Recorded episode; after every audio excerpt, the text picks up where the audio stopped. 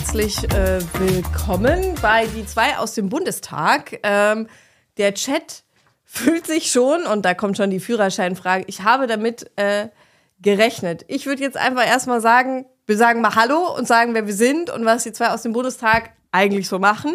Ähm, also hallo, mein Name ist Carmen Wegge, für alle, die mich noch nicht kennen. Und äh, das ist mein Kollege Jakob Blankenburg. Moin, ich bin Jakob Blankenburg und äh, zusammen mit Carmen bin ich einer der Zweien aus dem Bundestag. Wir erklären euch einmal pro Sitzungswoche, ähm, was im Bundestag passiert, geben euch Einblicke in äh, die, den parlamentarischen Alltag, schauen uns einzelne Gesetze an und geben euch auch so einen kleinen Einblick in die Sitzungswoche. Und wir haben meistens immer einen Gast mit dabei. Carmen, ja. wen haben wir denn heute dabei? Ja, heute einen ganz besonderen Gast, und zwar Burkhard Blinert. Äh, schön, dass du da bist.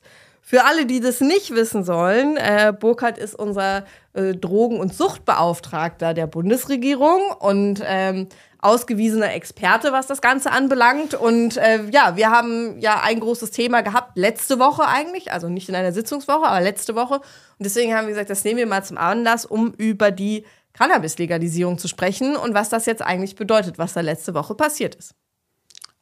Richtig, äh, genau. Ähm, und äh, Burkhard, du kennst dich bei dem Thema so richtig gut aus, bist der richtige Ansprechpartner dafür. Carmen natürlich auf parlamentarischer Seite, aber du äh, auch mit auf der Seite der Bundesregierung und da war es einfach naheliegend, dass du heute mit zu uns kommst. Also schön, dass du da bist und du siehst da unten äh, dieser kleine, dieses kleine Chatfenster.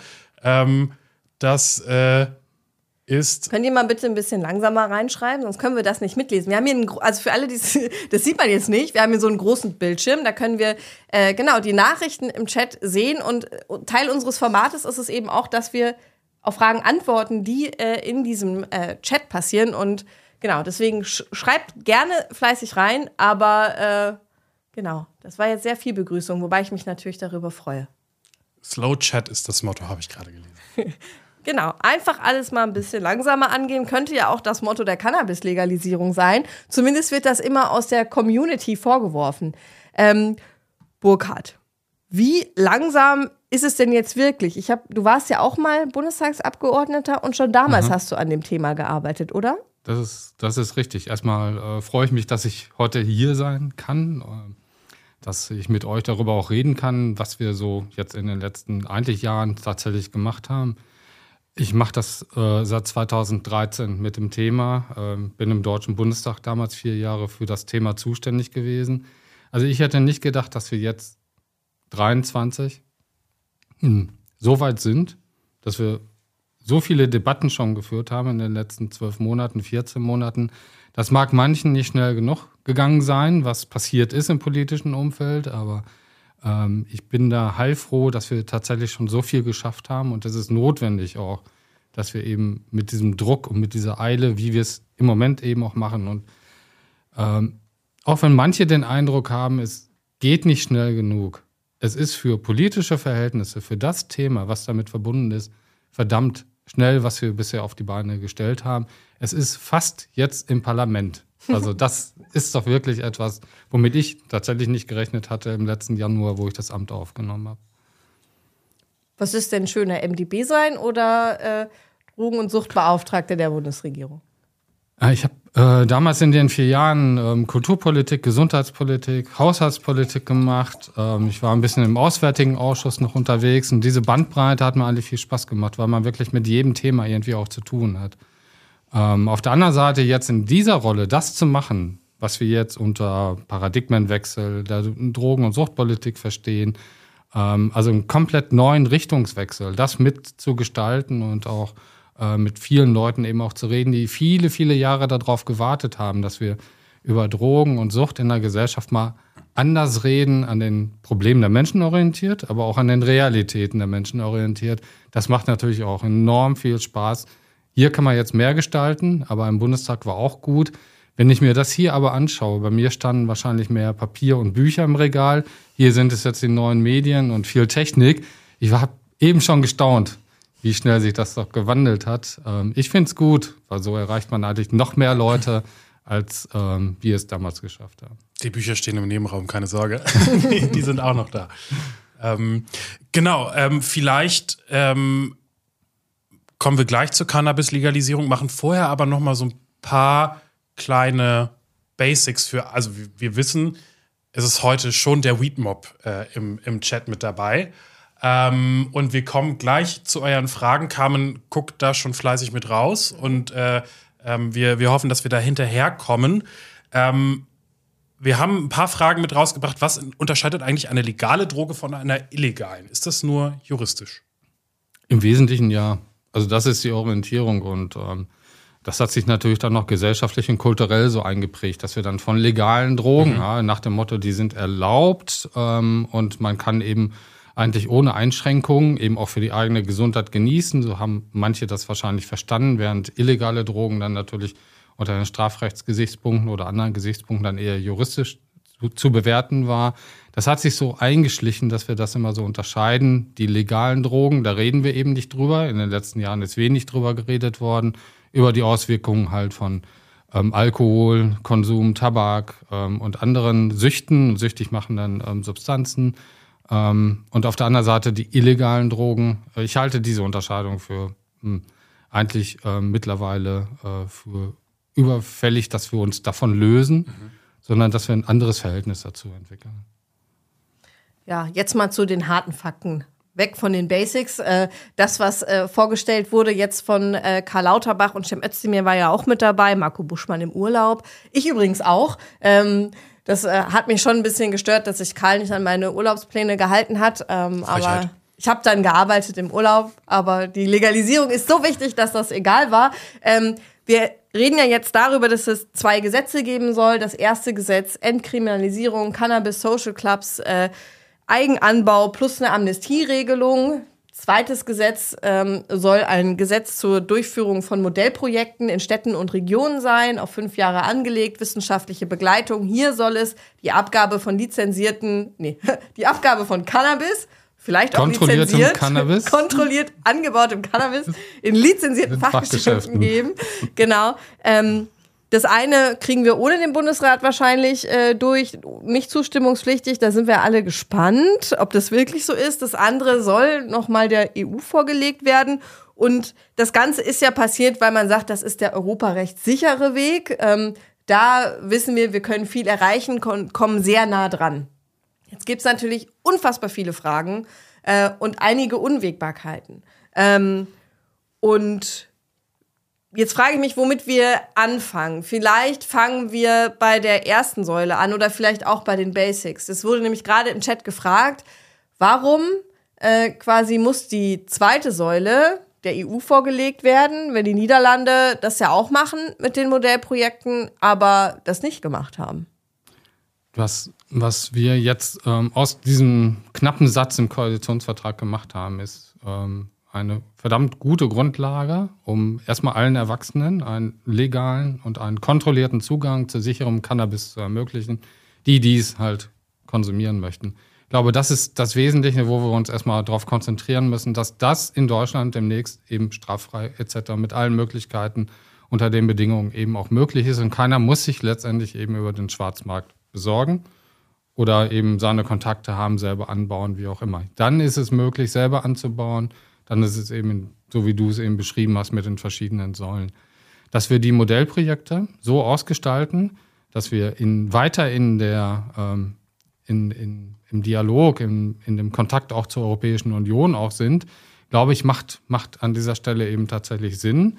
Das sind ähm, lizenzierte Fachgeschäfte. Es kommen natürlich auch die Unternehmen mit ins Spiel, weil wir ja auch vom Anbau über den Vertrieb es letztendlich eben auch kontrollieren wollen. Und ähm, weiter auch mit der EU und mit anderen europäischen Partnern über diesen Weg zu reden, heißt auch immer wieder mitzudenken, es ist immer wieder möglich, sobald wir die Grenze überschreiten wollen, dass wir sowieso mit der EU in irgendeiner Form Kontakt haben. Oder einer klagt und wir vom EuGH landen. Oder andere Möglichkeiten dann eben, dass wir nicht sanktioniert werden, aber doch in der internationalen Politik hm, eine große Aufmerksamkeit auf jeden Fall erreichen und erlangen. Das ist nicht eins zu eins das niederländische Modell mit den Pilotprojekten. Da sind auch immer wieder Varianten drin. Deshalb unterscheidet das sich auch in dem, was wir mit den ähm, Cannabis-Clubs machen oder mit ähm, dem Eigenanbau, mit anderen Modellen, die wir eben in Europa ja auch schon haben. Es ist immer in dieser Gesamtform auch zu sehen. Und was wir ja auch zeigen wollen mit unserem Weg ist, dass wir auf dieser Seite mehr Gesundheitsschutz letztendlich eben auch verwirklichen können, dass wir mehr und einen, einen realitätsnahen, wirklichkeitsnahen ähm, Weg suchen, eben für die Menschen, dass sie nicht mit letztendlich ihrer Droge alleine gelassen werden. Wir werden Drug-Checking noch ermöglichen. Ich hoffe auch in diesem Jahr, da machen wir auch viel Druck, sodass ein Gesamtpaket letztendlich entsteht, was eben auch äh, den Gesundheitsschutz eben auch dient und eben für die anderen Bereiche genauso wichtig ist. Hier kamen gerade ganz viele Fragen, aber Carmen hat auch noch eine. Äh, und dann gehen ich habe tausende von Fragen, aber Jakob, du kannst gerne eine stellen es kam gerade noch mal äh, die Nachfrage, warum geht es in den Niederlanden und in Tschechien und warum geht es in Deutschland nicht vielleicht noch mal, weil da gerade kam, kann man das auf einen Satz beschränken oder ist es tatsächlich so komplex, wie es klingt? es ist komplex. Wir fragen ja nicht die EU um Erlaubnis, ja. sondern wir machen einen Gesetzentwurf und dann besteht immer die Möglichkeit, dass die EU auch sagt, da könnte ein Verstoß vorliegen. Ich rechne da nicht damit. Ich rechne damit eben, dass dadurch, dass wir eben in engem Kontakt mit der EU eben auch sind, auch Fragen beantworten können, und das werden wir auch tun, die die EU stellt, die die Kommission auch stellt. Aber auf der anderen Seite ist die, das europäische Gebilde nicht nur die Kommission, sondern wir wollen ja auch den Diskurs im Europäischen Parlament haben über diese Fragen, die wir haben. Deshalb will ich das nicht darauf verkürzen nach dem Motto, die Tschechen machen das so, mhm. die sind auch noch nicht so weit, auch, muss man ja auch sehen. Und auch die Niederländer haben sich auch viel Zeit gelassen bei der Frage, wann gehen sie in, mit ihren Pilotprojekten eben an den Start. Und ähm, also insofern ist es auch mit den beiden Partnern, mit denen stehe ich ja auch im Austausch, mit den Kollegen, die man kennt sich mittlerweile eben durch viele Gespräche, weil wir auch immer wieder diskutiert haben über das, ähm, wo wir hier in Deutschland eben mit der Debatte eben auch stehen und über das, wo die anderen Länder auch stehen und was die Herausforderungen auch sind. Also insofern bin ich da nicht so drauf fixiert. Wir werden es schaffen und da bin ich ganz zuversichtlich. Mhm. Ja, was natürlich für große Verwirrung geführt hat, und deswegen gibt es eine Frage, die jetzt schon sehr häufig auch im Chat gestellt worden ist. Ähm, wann Säule 1 legal? Ich glaube, damit äh, mhm. wird gefragt, wann tritt das denn in Kraft? Weil es hat für sehr viel Unruhe gesorgt, dass in den Eckpunkten drinsteht, voraussichtlich 2024. Und eigentlich hoffen alle, dass man ja jetzt vor der Sommerpause schon entkriminalisiert. Also vielleicht kannst du mal sagen, wie landen diese 2024 eigentlich in diesen Eckpunkten drin? Ähm, ich äh, möchte kurz dazu ergänzen, dass Funk, Max, Funk Mainzer Flex äh, direkt dazu gesagt hat, meine erste Säule brennt schon.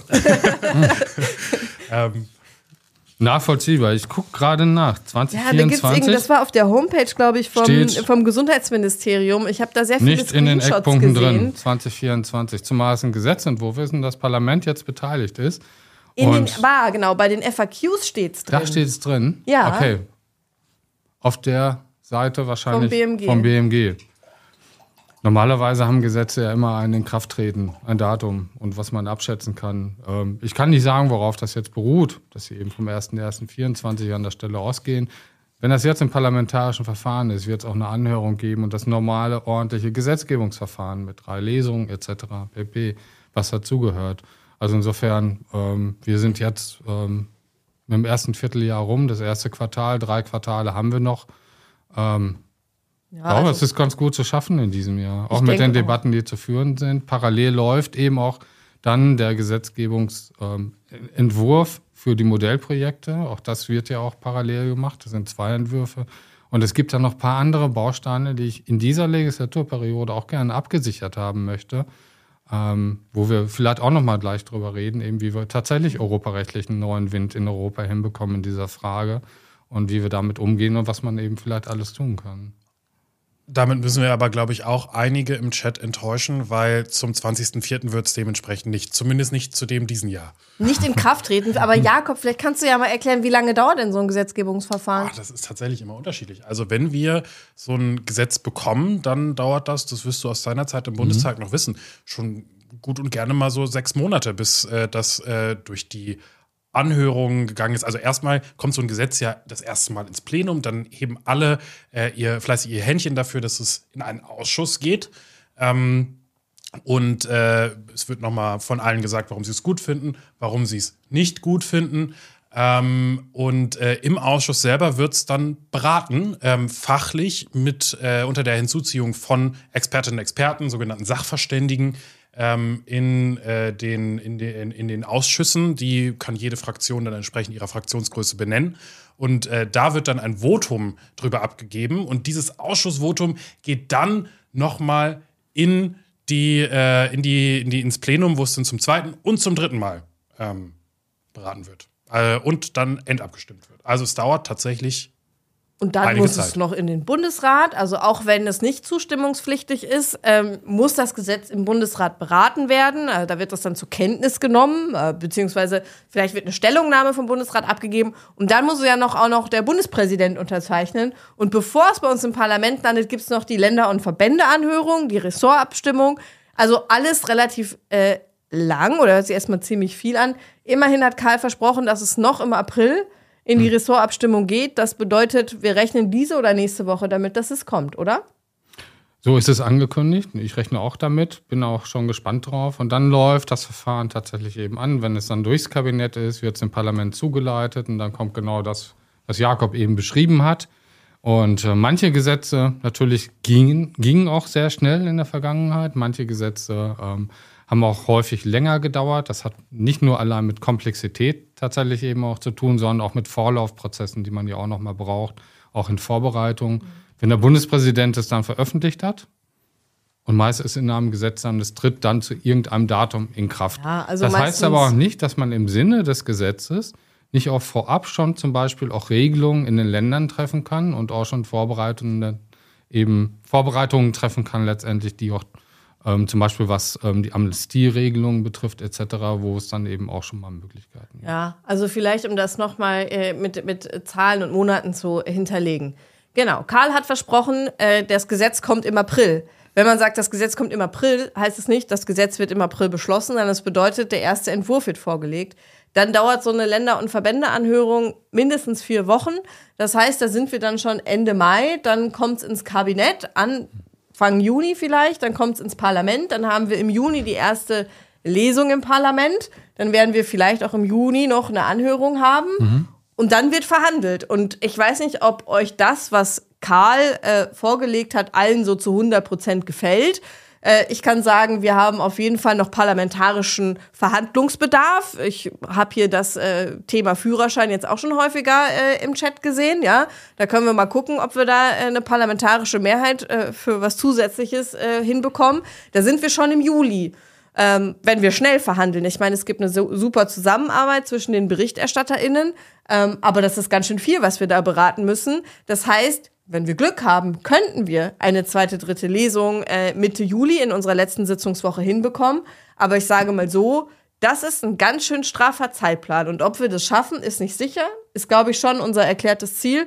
Aber keine Ahnung. Das heißt, wenn wir es nicht bis zur Sommerpause schaffen, wird wahrscheinlich die zweite, dritte Lesung in der ersten oder zweiten Sitzungswoche im September sein. Ähm, genau. Und dann muss es im September in den Bundesrat. Der Bundesrat trifft sich alle sechs Wochen. Ähm, ja. Und dann kann es sein, dass wir im Oktober sind. Also vielleicht tritt es nicht zum 01.01.2024 in Kraft, aber wenn wir es konservativ rechnen, sage ich jetzt mal, mit äh, wir einigen uns nicht sofort und haben Redebedarf, dann sind wir schon im Herbst. So viel muss man zur Ehrlichkeit sagen. So funktionieren die demokratischen und parlamentarischen Prozesse.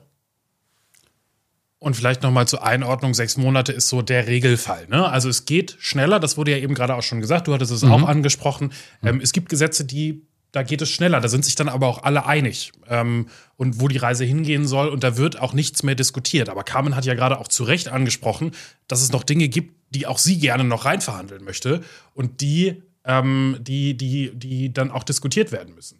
Und äh, wenn wir diese Diskussion haben wollen, wenn wir ein Gesetz haben, das dem du nicht nur mit 80 Prozent ähm, Enthusiasmus zustimmen kannst, sondern mit 100, dann sollte es auch einen Tag länger dauern dürfen. Aber natürlich gibt sich jeder, und ich glaube, ich habe Carmen, ich kenne dich ja jetzt auch schon ein bisschen, ich glaube, es gibt wenig Themen, für die du mehr brennst. Und äh, da wirst du natürlich jeden Tag verhandeln. 24-7. Ja. Wer weiß nicht, fehlt dir denn irgendwas, Burkhard? In äh, den Eckpunkten? Äh, sagst du, man muss noch mal, sind ja nur Eckpunkte in dem Sinne, noch mal erwartest du noch mal einen besonderen Fokus auf gewisse Themen dann im Gesetzentwurf, wenn er von der Bundesregierung vorgelegt wird? Oder was, was würdest du dir wünschen? Ja, auf alle Fälle. Ähm, ich finde auch, man muss einfach berücksichtigen, wir, wir alle, die wir hier sitzen am Tisch, aber noch viele, viele andere, die die politischen Diskussionen in den unterschiedlichsten Kreisen in den letzten Jahren ja geführt haben. Und ähm, ich will mal sagen, das Cannabis-Kontrollgesetz der Grünen war da eine super, natürlich auch Vorarbeit, weil es darüber Anhörungen gegeben hat, über zwei Legislaturperioden hinaus. Gab aber keine politische Mehrheit auf Regierungsseite, so etwas zu tun und zu machen. Und die Sensibilisierung für politische Reformprozesse, und das ist eine klassische Reform, die wir jetzt haben, was wir jetzt machen werden. Das verändert aber die Wirklichkeit, sowas wie ähm, was wir noch nie erlebt haben. Also ich habe es noch nicht erlebt, dass wir gerade in solch einer ideologischen Frage doch eigentlich ein, eine sehr straffe, stramme, konzentrierte Debatte auch haben. Führen wir in der Fraktion, in der Partei auch, von, das, von unserer Seite mal äh, betrachtet. Das ist schon echt außergewöhnlich. Das hätte auch anders laufen können. Und manche Debatten gehen einfach auch nie so ruhig in das Fahrwasser rein, dass dann ein Parlament tatsächlich einen Fahrplan vielleicht auch abarbeiten kann. Und wir erreichen in diesem Jahr enorm viel. Ich verspreche mir von diesen Debatten auch noch mehr. Auch gerade in den Fragen eben, wie kriegen wir diese Kombination hin, dass es natürlich um den Einzelnen geht. Es geht um die 300.000, die Zahlen habt ihr besser drauf, die immer noch pro Jahr enorm viele Probleme eben bekommen, weil sie eben mit Cannabis erwischt wurden oder sich irgendwas haben zu Schulden lassen kommen halt. Und über diese Fragen müssen wir doch reden, tatsächlich, dass wir dem Menschen doch helfen. Und wir müssen all denen die Sorge doch auch nehmen, die schlimme und schlechte Erfahrungen einfach mit missbräuchlichen Drogenkonsum eben auch haben. Es ist eine hoch emotionale Debatte, die sich jetzt an Cannabis festmacht. Aber wir brauchen immer noch den Blick darauf, dass wir eben auch noch andere Drogen haben in dieser Gesellschaft und dass wir dafür auch viel, viel tun müssen, damit die Leute, die damit eben Schwierigkeiten haben, wie Alkoholmissbrauch. Wir gehen von sechs Millionen Menschen in Deutschland aus, die entweder am Alkoholmissbrauch leiden, also an, an einer Sucht oder eben missbräuchliches Verhalten, eben Konsumverhalten auch haben. Um die geht es letztendlich auch, wenn wir diese Debatte tatsächlich auch führen, dass wir mehr für die auch tun, Richtung Prävention etc. Und das nicht nur als Thema eben von einer Gruppe betrachten, sondern eben gesamtgesellschaftlich betrachten. Führerscheinfrage habt ihr eben angesprochen. Ich finde, da muss man den Druck auch aufrechterhalten, dass das endlich geklärt wird. Was 2017 damals beim Medizinalcannabisgesetz nicht gemacht wurde, müssen wir jetzt auch noch mit erledigen an der Stelle. Ich finde es auch richtig und notwendig, dass wir da auch den Druck erhöhen und das mit aufrufen. Also insofern, das Parlament kann einen Gesetz, finde ich, immer nur besser machen. Das ist das Strukture Gesetz. Mhm. Es geht anders raus, als es reingekommen ist ins Parlament. Vielleicht noch eine Frage an euch beide aus dem Chat von Dicht und Denker 420, ähm, ist es möglich, bis zur Entkriminalisierung die Strafverfolgung auszusetzen? Ich glaube, da sind die Länder gefragt. Sie können natürlich nicht anweisen, sie können aber mhm. aufmerksam machen, auch in ihren Gerichtsbezirken, auch in, ähm, in ihrer Verantwortung, dass es eine Debatte auf Bundesebene auch gibt und dass auch dementsprechend auch berücksichtigt wird bei den Verfahren natürlich, die jetzt laufen, aber es gibt keine klare politische mhm. Anweisung. Mhm. Letztendlich war die Juristerei, das weißt du besser, kam natürlich mit voller Selbstbewusstsein frei ist in unserem Land. Also ich meine, das Problem ist ja, dass äh, der Besitz aktuell von Cannabis strafbar ist. Das ist ein Bundesgesetz mhm. und das gilt. So, das äh, geht nicht anders, das gilt. Es gibt, äh, was die geringen Mengen anbetrifft, da haben wir auch schon häufiger drüber gesprochen, die Möglichkeit der Länder ähm, zu sagen, ab dann kann von der Strafverfolgung abgesehen werden. Und natürlich könnten die Länder das jetzt irgendwie hochsetzen oder sagen, ich sage jetzt mal, vielleicht auch einfach, ist es für auch einige Staatsanwälte klar, okay, ich muss jetzt nicht unbedingt jedes äh, Cannabis-KonsumentInnen-Verfahren, was ich bekomme, in den nächsten zwei Wochen abarbeiten, sondern das lasse ich mal auf meinem Stapel liegen. Gibt ja genug andere Verfahren, die man so hat. Ähm, aber leider kann man die Strafverfolgung nicht aussetzen. Es gab schon so ein paar. Äh, der Vincent Reed zum Beispiel, der, äh, der war sehr euphorisch und das freut mich. Das war auch für mich ein emotionaler Moment zu sehen, wie, wie sehr er sich gefreut hat, ähm, als Karl die Eckpunkte vorgestellt hat.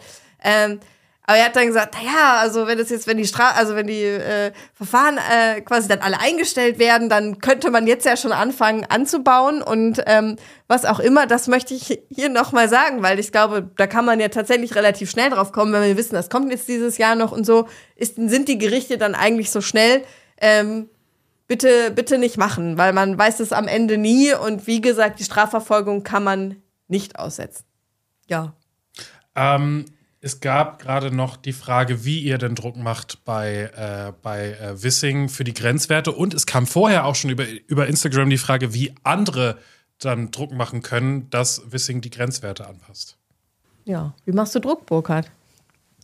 Das ist natürlich der politische Druck, der existiert. Also muss immer wieder mit auf die Tagesordnung, wenn man über das Thema mhm. redet. Man ähm, kann nicht sagen, das machen wir dann irgendwann mal, weil wir haben ja bestehende Regelungen. Es ist ja nicht regelungslos.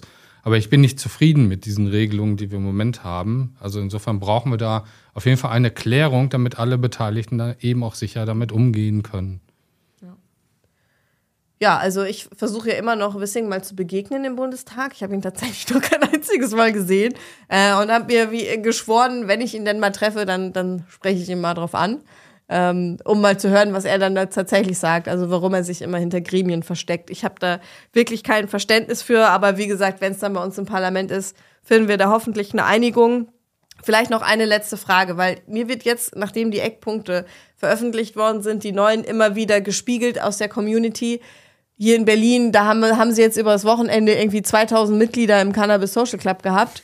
Ähm, und 500 Mitglieder wären irgendwie zu wenig. Und ähm, dann natürlich auch schon, und ich finde, das ist ein wirklich ein berechtigter Kritikpunkt, wenn man jetzt sagt, man kann die Legalisierung, so wie wir sie uns vorgestellt haben, nicht umsetzen. Und jetzt sollte die EU was gegen die Modellprojekte haben, wovon ich jetzt auch nicht ausgehe, aber das dauert ja, das heißt, es dauert noch ein bisschen, lagert man natürlich den Druck, ähm, legal konsumieren zu können, auf Vereine aus. Also auf Privatpersonen. Und da ist, äh, und das ist vielleicht schon gerade im Übergang ein Problem. Und da ist einfach die Frage, wie bewertest du denn die aktuellen ähm, Punkte, die zu den Cannabis Social Clubs, es wird ja immer von Cannabis Clubs geredet, ich glaube, mhm. Social sollten wir nicht runterfallen lassen, aber das lassen wir jetzt mal so dahingestellt.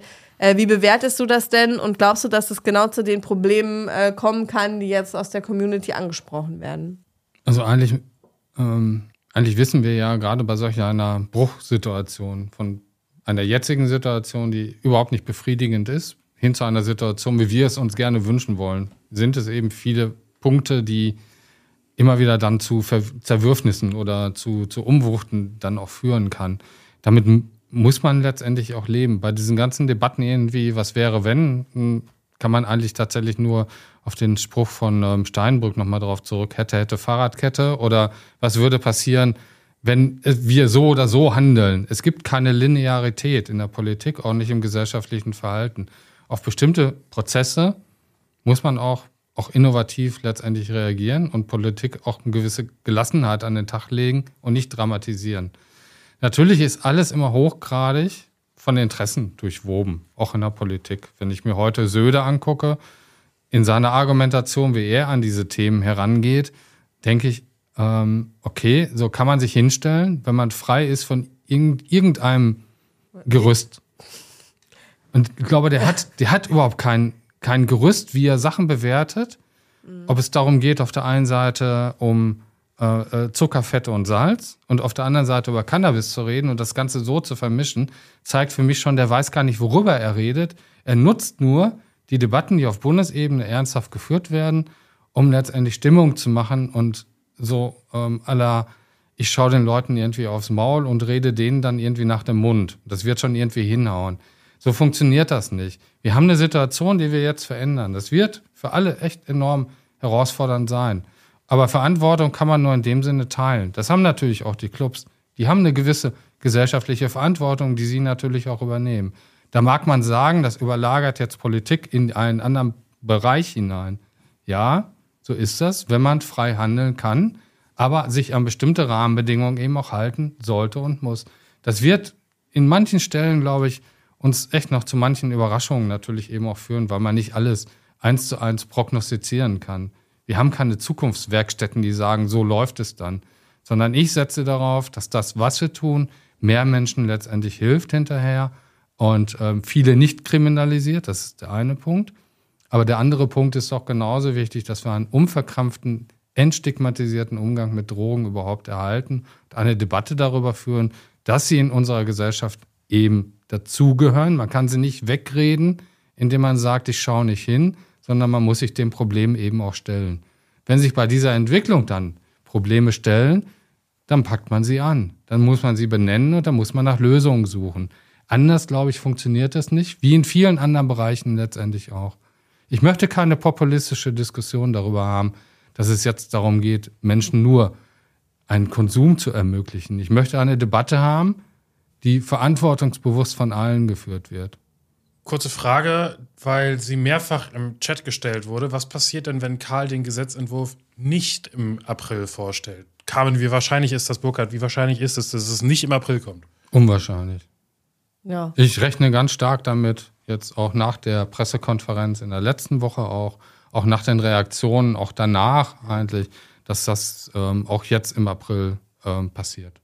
Ja, das finde ich immer ganz witzig, weil das passiert, äh, egal auf welchem Medium man ist, äh, da kommen immer so Beiträge wie von Mike dabei, bla bla bla oder ähm, da vorher kann auch noch, ich kann, Gelaber, ich kann es nicht mehr hören. Äh, wer hat uns verraten? Die Sozialdemokraten. Also ich muss sagen. Für mich ein bisschen wie auf Facebook. Ja, ja, auf Facebook, auch auf Twitter. Au außerdem, ja, also von Sozialdemokraten fühle ich mich ja sowieso nicht angesprochen. Ähm, deswegen äh, finde ich das manchmal schon so ein bisschen irre. Also, weil genau das, was wir hier jetzt gerade machen, wir reden darüber, was passieren soll, ja. Politik besteht sehr viel aus Reden, es besteht aus Diskurs. Wir reden gerade darüber, brauchen wir eine Grenzwerterhöhung, ja oder nein? Wie sollen Cannabis Social Clubs ausgestaltet sein? Genau die Fragen, die aus der Community, die sich jetzt hier auch gerade befindet, kommen. Und ähm, wir können nur zu einem guten Gesetz äh, kommen, wenn man darüber redet. Ähm, und äh, zu ja. sagen, ja, da ist ja jetzt gar nichts passiert, finde ich tatsächlich auch eine ziemlich steile These, ähm, weil es ist schon ganz schön viel passiert. Naja. Ja, im letzten Sommer war ich auf der Hanfparade hier in Berlin. Ich habe mit Vertretern auch von ähm, Cannabis-Clubs in Hamburg gibt's ähm, und in anderen Städten gibt es ja auch welche in Deutschland, habe ich gesprochen. Und natürlich haben die damals gesagt, ey, das brauchen wir, das ist ein Instrument, was wirksam ist. Ne? Und natürlich konnte ich damals auch nur sagen, ich nehme es mit, ich rede mit euch, wir reden gemeinsam darüber und nur so kann es letztendlich eben auch funktionieren. Und ich wette, wenn der Gesetzentwurf da ist, sagt auch noch irgendwer, hm. mach mal schneller. Ihr habt ja noch gar nichts gemacht. Ihr habt es schon beantwortet, aber es kam eben gerade noch mal. Wie wahrscheinlich ist es, dass die erste Säule im Bundesrat abgestimmt werden muss? Also ich würde sagen, es betrifft Bereiche, also vielleicht erstmal sollte man erklären, wann ist ein äh, Gesetz überhaupt zustimmungspflichtig im Bundesrat? Immer dann, wenn es in die Organisations- und Verwaltungshoheit der Länder eingreift. Ähm, und das, worum es gehen wird in der ersten Säule, ist alles erstmal Bundeskompetenz. Also es geht um Strafrecht, es geht ums Betäubungsmittelrecht, es geht ums Vereinsrecht. Problematisch oder in der Grauzone bewegen wir uns dann, wenn es um die Kontrolle wahrscheinlich der Cannabis Social Clubs geht ähm, weil das mhm. natürlich im Zweifel, also Vereine werden ja durch die Finanzämter zum Beispiel kontrolliert, äh, wenn es um die Steuererklärungen geht und so, ähm, werden Gesundheitsämter Cannabis Social Clubs kontrollieren werden oder nicht. Ich glaube, das ist so ein bisschen der Knackpunkt, an dem es sich entscheidet. Aber in der Pressekonferenz wurde ja schon gesagt, dass man es plant, so auszugestalten, dass keine Zustimmungspflichtigkeit vorliegt. Ähm, wie siehst du das denn, Burkhard? Ja, sehe ich genauso. Natürlich sind es auch Aufgaben, die, äh, wo Länder mit involviert sind. Und das muss man so ausgestalten, dass eben ähm, es möglichst gering ist an der Stelle. Ähm, und die Bundesratsbeteiligung, ähm, Sie können sich auch selber ja zu Wort melden. Das ist ja auch nochmal eine Möglichkeit. Aber ähm, da da setze ich auch darauf, dass jetzt im Gesetzentwurf eben möglichst wenig Bundesratsbeteiligung ähm, auf jeden Fall dabei ist. Ähm, dass sie sich damit auseinandersetzen, finde ich hilfreich und sinnvoll, weil wir sollten ja auch über die anderen Aufgaben reden, die natürlich bei den Ländern sind. Ne? Zum Beispiel Präventionsangebote in den Kommunen auch sicherzustellen und abzustimmen oder die Kooperation zwischen Beratungsangeboten vor Ort und ähm, Cannabis-Clubs muss ja gewährleistet sein. Und da finde ich auch, sind die Länder schon mit an Bord, ähm, auch darüber eben zu reden, wie sieht es denn tatsächlich auch in ihren Bereichen auch aus, wofür sie Verantwortung haben. Ne? Ich würde noch mal ein bisschen springen, weil die Zeit schon weit fortgeschritten ist. Wir versuchen ja immer unter einer Stunde oder in einer guten Stunde durchzubleiben. Und zwar würde ich mal konkret werden. Es kam sowohl über den Chat eben gerade als auch äh, schon über Instagram vorher rein. Zum einen, wie wird denn eigentlich kontrolliert, ob man nur die Höchstanzahl an Pflanzen hat, die äh, man haben darf. Und zum Zweiten, wie soll der Eigen Eigenanbau konkret ausgestaltet werden? Also nur unter Kunstlicht, nur unter freiem Himmel? Welche Auflagen haben Eltern in Bezug des Jugendschutzes beim Anbau? Wie ist eine Homegrow-Anlage zu sichern? Wie die Ernteerträge? Ähm, das sind ja schon Fragen, die sich dann Homegrower in konkret stellen. Oder wird in Bayern Söder in die Cannabis Social Clubs äh, eindringen und zählen? Mhm. Also, wie, wie soll das Ganze ausgestaltet und kontrolliert mhm. werden? Da wird man jetzt ähm, natürlich den Gesetzentwurf auch abwarten müssen. Ähm, da stimmen sich ja die Ministerien letztendlich eben auch darüber ab. Im Detail, wie gestalten wir es denn tatsächlich aus? Und also insofern ist es jetzt auch zu früh, darüber zu spekulieren. Wir haben ja verschiedene Möglichkeiten. Man kann das selber sicher überlegen, was ist praktikabel an der Stelle. Ähm, ich wollte nochmal auf eine Frage auch zurückkommen, die wurde auch schon mal gestellt. Gibt es da eine Gemeinnützigkeit für die Vereine? Hm. Also steuerliche Absetzbarkeit von Vereinsbeiträgen dann auch. Also auch solche Debatten haben wir uns aber an anderer Stelle auch schon mal gefragt. Ist das bei jedem Verein immer so, dass er immer gemeinnützig sein muss? Oder wie liegen andere Kontrollmechanismen, wo man sagt, unter 18-Jährige dürfen ja nicht Mitglied eines Vereins eben auch werden. Wie kann man es dann letztendlich kontrollieren? Das lässt sich relativ schnell hinterher in Verordnungen auch beschreiben und festlegen. Mein Ansatz ist, es muss praktikabel sein, nicht überbürokratisiert, ähm, nachvollziehbar sein, auch was die Frage Eigenanbau, ähm, ob jetzt unter Kunstlicht oder auch nicht, muss letztendlich jeder selber entscheiden, ob er Ökostrom oder normalen Strom auch nimmt, setzt der Gesetzgeber nicht fest. Aber jedem sollte es sinnvoll sein, macht es verantwortungsbewusst, auch in solchen Detailfragen, auch gerade wo Kinder mit im Haushalt sind etc., geht es ja um die Nichterreichbarkeit für Kinder und Jugendliche. Das muss ja auch in irgendeiner Form gewährleistet sein. Das steht wahrscheinlich in Verordnungen drin, wahrscheinlich noch nicht mehr im Gesetz. Im Gesetz wird drinstehen, Kinder und Jugendliche dürfen keinen Zugang bekommen. Ja, und ähm, ich meine, man muss mal in Länder gucken, in denen der Eigenanbau zum Beispiel schon möglich ist. Das ist jetzt nicht so, dass man sich bei irgendeiner Behörde melden muss und sagen muss, ich baue hier übrigens drei Pflanzen an oder dass regelmäßig die Polizei oder der Zoll oder wer auch immer vor irgendeine Behörde vorbeikommt und guckt, machst du das jetzt alles richtig? Am Ende wird es darauf ankommen, äh, wahrscheinlich, ob es Hinweise gibt. Und selbstverständlich, äh, wenn man äh, gegen Vorgaben verstößt, dann kann es Konsequenzen geben. Aber ich glaube jetzt nicht, dass wir hier die Cannabis-Polizei einführen, äh, die dann weiter andere diskriminierende äh, Kontrollen durchführt. Also das ist ja tatsächlich nicht unser Ziel, sondern wir wollen, dass äh, endlich Ruhe und Frieden in äh, ähm, die äh, ja, kriminalisierten und diskriminierten KonsumentInnen äh, kommt. Also da werden wir auch im Parlament, glaube ich, äh, einen ordentlichen Realitätscheck hinlegen werden. Mhm. Ja. Bei diesen ganzen Fragen, wir haben jetzt zwei Säulen, das ist das eine Modell. Dann geht es nochmal um Nutzhanf, möchte ich auch thematisiert haben in der ganzen Debatte. Es geht nochmal um die CBD-Geschichten, die auch mit auf die Tagesordnung gehören. Und es geht auch nochmal um Cannabis als Medizin. Also diese gesamte Bandbreite der Nutzung von Hanf letztendlich gehört in diese Debatte, die wir jetzt führen, nicht als Großpaket rein, aber immer noch als Bausteine, die wir mit in den Blick nehmen müssen. Und also insofern, glaube ich, haben wir genug zu tun an der Stelle. Jetzt geht es aber um diese zwei Säulen und das sollte jetzt auch zügig eben durch das Parlament und mit den Modellprojekten dann im Herbst dann auch im Gesetzgebungsverfahren für euch dann die nächste Aufgabe dann auch sein. Ja weiß nicht, bei uns äh, machen wir ja auch mal um äh, bisschen, weil du ja gemeint hast, die Zeit ist schon fortgeschritten. Wir wollen mit dir ähm, auch noch mal äh, quasi nicht nur über die Cannabis-Legalisierung sprechen, sondern auch über andere Drogen- und Suchtfragen. Ähm, und um den Übergang ein bisschen zu erleichtern, machen wir jetzt einen radikalen Bruch ähm, und äh, stellen dir Trivia-Fragen. Und ihr dürft mitfragen. Äh, genau. Äh, es, es lächelt mich eine Frage an, darf ich stellen? Bitte. Also, Burkhard, wie stehst du zu Ananas auf Pizza? Ähm, ja, ist lecker. Ah, okay. Ein äh, Pizza Hawaii-Fan also. Ähm, ja, immer wieder mal frisch. Meine ähm, Hauptpizza äh, ist aber Fungi. Ah ja, okay. Da kann ich mitgehen. ähm, welche Superkraft hättest du gerne? Ah, Und wenn ja, warum? Superkraft? Ja. Äh, also von den, hm, okay. Ähm, ein bisschen in die Zukunft schauen. Ja. Cannabis legalisieren. genau.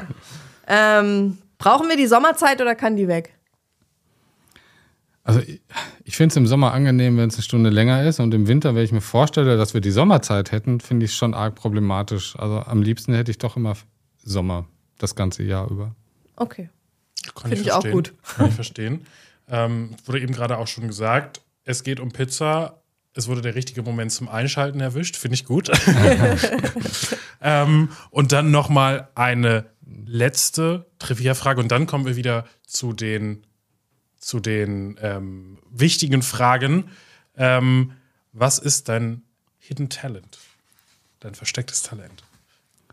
Außer Cannabis legalisieren. Aber nee, ich glaube, ähm, ich bin so ein offenes Buch, eigentlich was meine Talente betrifft, und da ist auch nicht viel auf den Seiten. Ich mache ähm, das eigentlich, was ich politisch mache, mit aller ähm, Ruhe und mit aller Hartnäckigkeit. Und was ich mir bisher vorgenommen hatte, in meinem politischen Leben habe ich auch tatsächlich umgesetzt. Na, das, ist, das sind doch schon mal gute Voraussetzungen. Ne? Das heißt, du hast Glück gehabt. Dein Hidden Talent ist Glück haben. Ja, weiß nicht, aber das Cannabis als Medizingesetz, ähm, wo wir oft bei Sachen geachtet haben, das war, glaube ich, dranbleiben und beharrlich bleiben. Und das hat sich letztendlich eben ausgezeichnet. Ähm, ich bin kein dicke Sprücheklopfer, ähm, weil in der Regel sind die dicken Sprüche heiße Luft und Luftballons lösen sich irgendwann mal auf. Ich bin irgendwo dazwischen, glaube ich. Eine Sprücheklopferin, die viel erreicht. das ist doch gut. Ähm, ich würde noch mal kurz auf äh, Fragen aus dem äh, Chat eingehen und äh, das ist nämlich eigentlich eine ganz gute, äh, ganz gute Überleitung zu dem, was wir, was wir äh, im zweiten Teil noch mal besprechen wollen würden. Und zwar ähm, wollte Rob CL69 sprechen. Wie stehst du eigentlich zu Drug-Checking? Sinnvoll. Leider haben wir es noch nicht in Deutschland in der Form, wo es wirklich eine bundeseinheitliche, starke Regelung auch gibt. Und ähm, deshalb sind wir dabei, ähm, jetzt in der Frage auch, auch nach wie vor Druck zu machen. Wie macht man Druck? Hm? Indem man das immer wieder in den Runden thematisiert, wo es auch dann umgesetzt werden muss. Und ich hoffe und eigentlich, dass wir in diesem Jahr noch einen guten Aufschlag dazu machen können. Es muss kommen in Deutschland.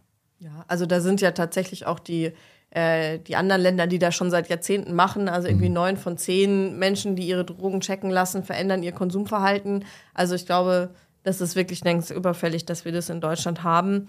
Ähm, Absolut wichtiger Beitrag. So viele Länder in Europa gibt es ja noch nicht, die es machen auch. Ähm, aber wir haben auch immer noch Bundesländer hier, zum Beispiel in Deutschland, die nach wie vor keinen Drogenkonsumraum auch haben. Ähm, das ist für mich immer die zweite Säule, auch Flanke, was dringend notwendig ist.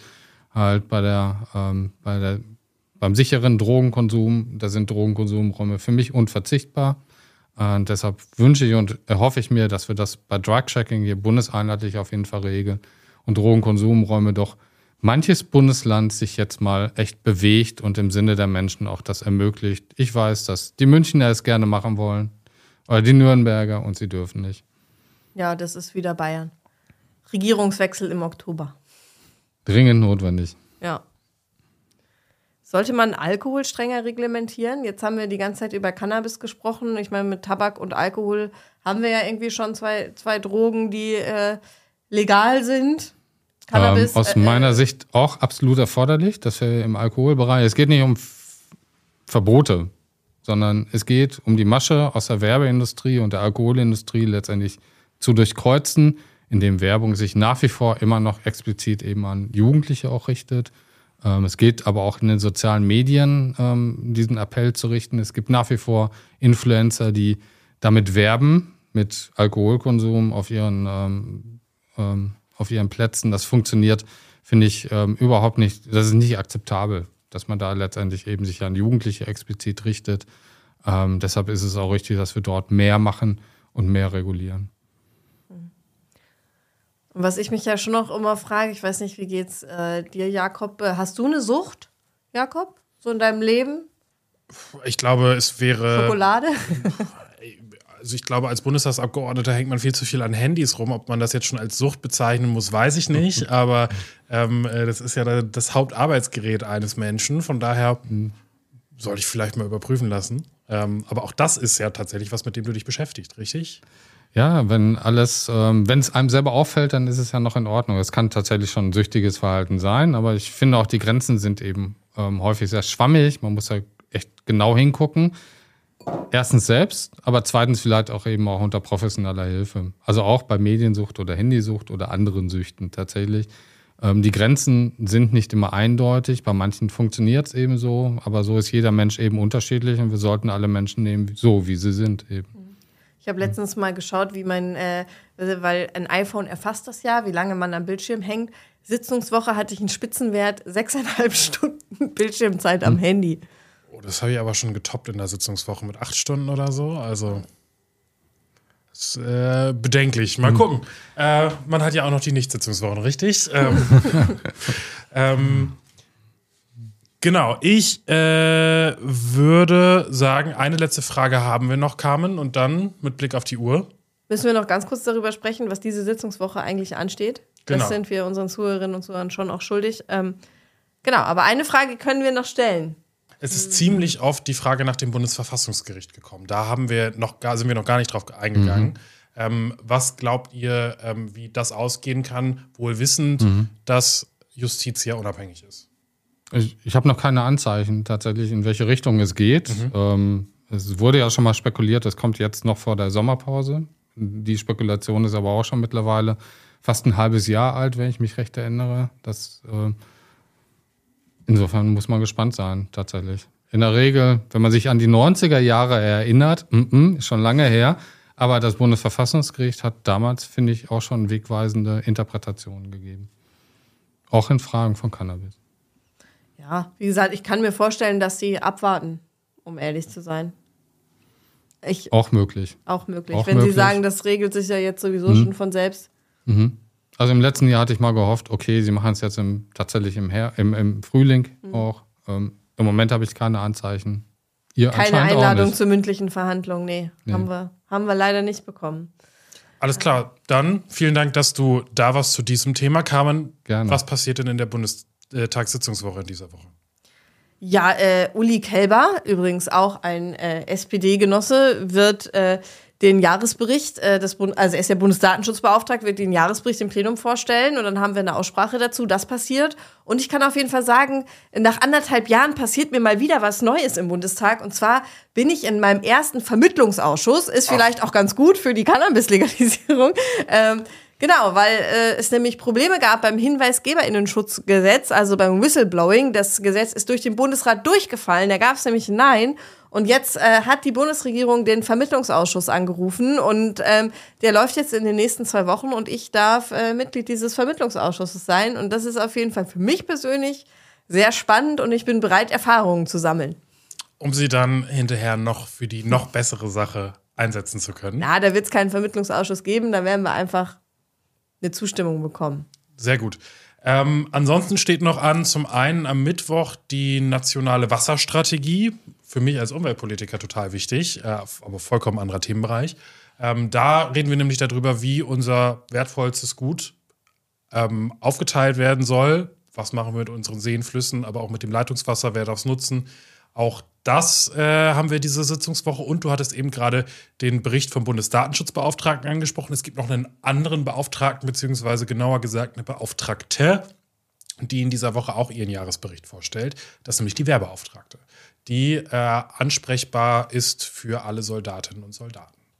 Und ein Thema dürfen wir jetzt natürlich Richtung Ende auch nicht unter den Tisch fallen lassen. Jakob, du bist ja zuständig für die Atomenergie die Zuständigkeit hast du jetzt irgendwie verloren. Nee, nee, ähm, die, du, letzte wir haben Woche. Große, Vielleicht kannst du noch mal deine Gefühle beschreiben, die du so hattest. Wir haben die, die Diskussion geht ja weiter, wie wir diese Woche gesehen haben. Der ähm, interessante Mensch aus Bayern, ähm, ähm der äh, ist ja heute Morgen wieder in der Bild-Zeitung gewesen und möchte jetzt ähm, Atomkraftwerke selber betreiben. Also von daher schauen wir mal, wie weit er damit kommt. Ähm, nein, also die Diskussion ist jetzt zum Glück hoffentlich erstmal beendet. Und ähm, jetzt widmen wir uns der Suche nach äh, dem Endlager für Müll, äh, der 30.000 Generationen ähm, ähm, weiter strahlen wird. Und wir müssen uns auch so Fragen beschäftigen, wie zum Beispiel, mit so Fragen beschäftigen, wie zum Beispiel ähm, einer Atombrennelementefabrik, die wir in Lingen weiter haben und die von Frankreich und mhm. Russland in Kooperation betrieben wird. In Zeiten von Zeitenwende auch nicht das Allersinnvollste. Okay, das heißt, es bleibt spannend, äh, was die Atomenergie anbelangt. Ähm, und wir haben tatsächlich eine Doppelsitzungswoche. Ähm, aber was äh, über, also nächste Woche ansteht. Mal gucken, vielleicht gehen wir ja nächste Woche doch noch online. Wir schauen mal, wir diskutieren das nochmal aus. Wir diskutieren das nochmal aus, genau. Äh, in diesem Sinne sind wir, glaube ich, Richtung Ende. Und Admoandi 1 hat äh, den, den, das Wort zum Sonntag äh, gebracht. Äh, CSU abwählen ist das Beste für Bayern. Ich glaube, das würden wir alle hier unterstreichen. Genau, in diesem äh, Sinne, wenn euch dieses äh, Format gefällt, wir machen das wie gesagt äh, häufiger, dann abonniert gerne unseren Kanal, äh, folgt uns auf den einschlägigen Social Media Kanälen, da erfahrt ihr immer, wann denn die nächste Folge ist. Genau, in diesem Sinne, allen noch einen schönen Abend und danke Burkhard, dass du da warst. Hat mir sehr viel Spaß gemacht.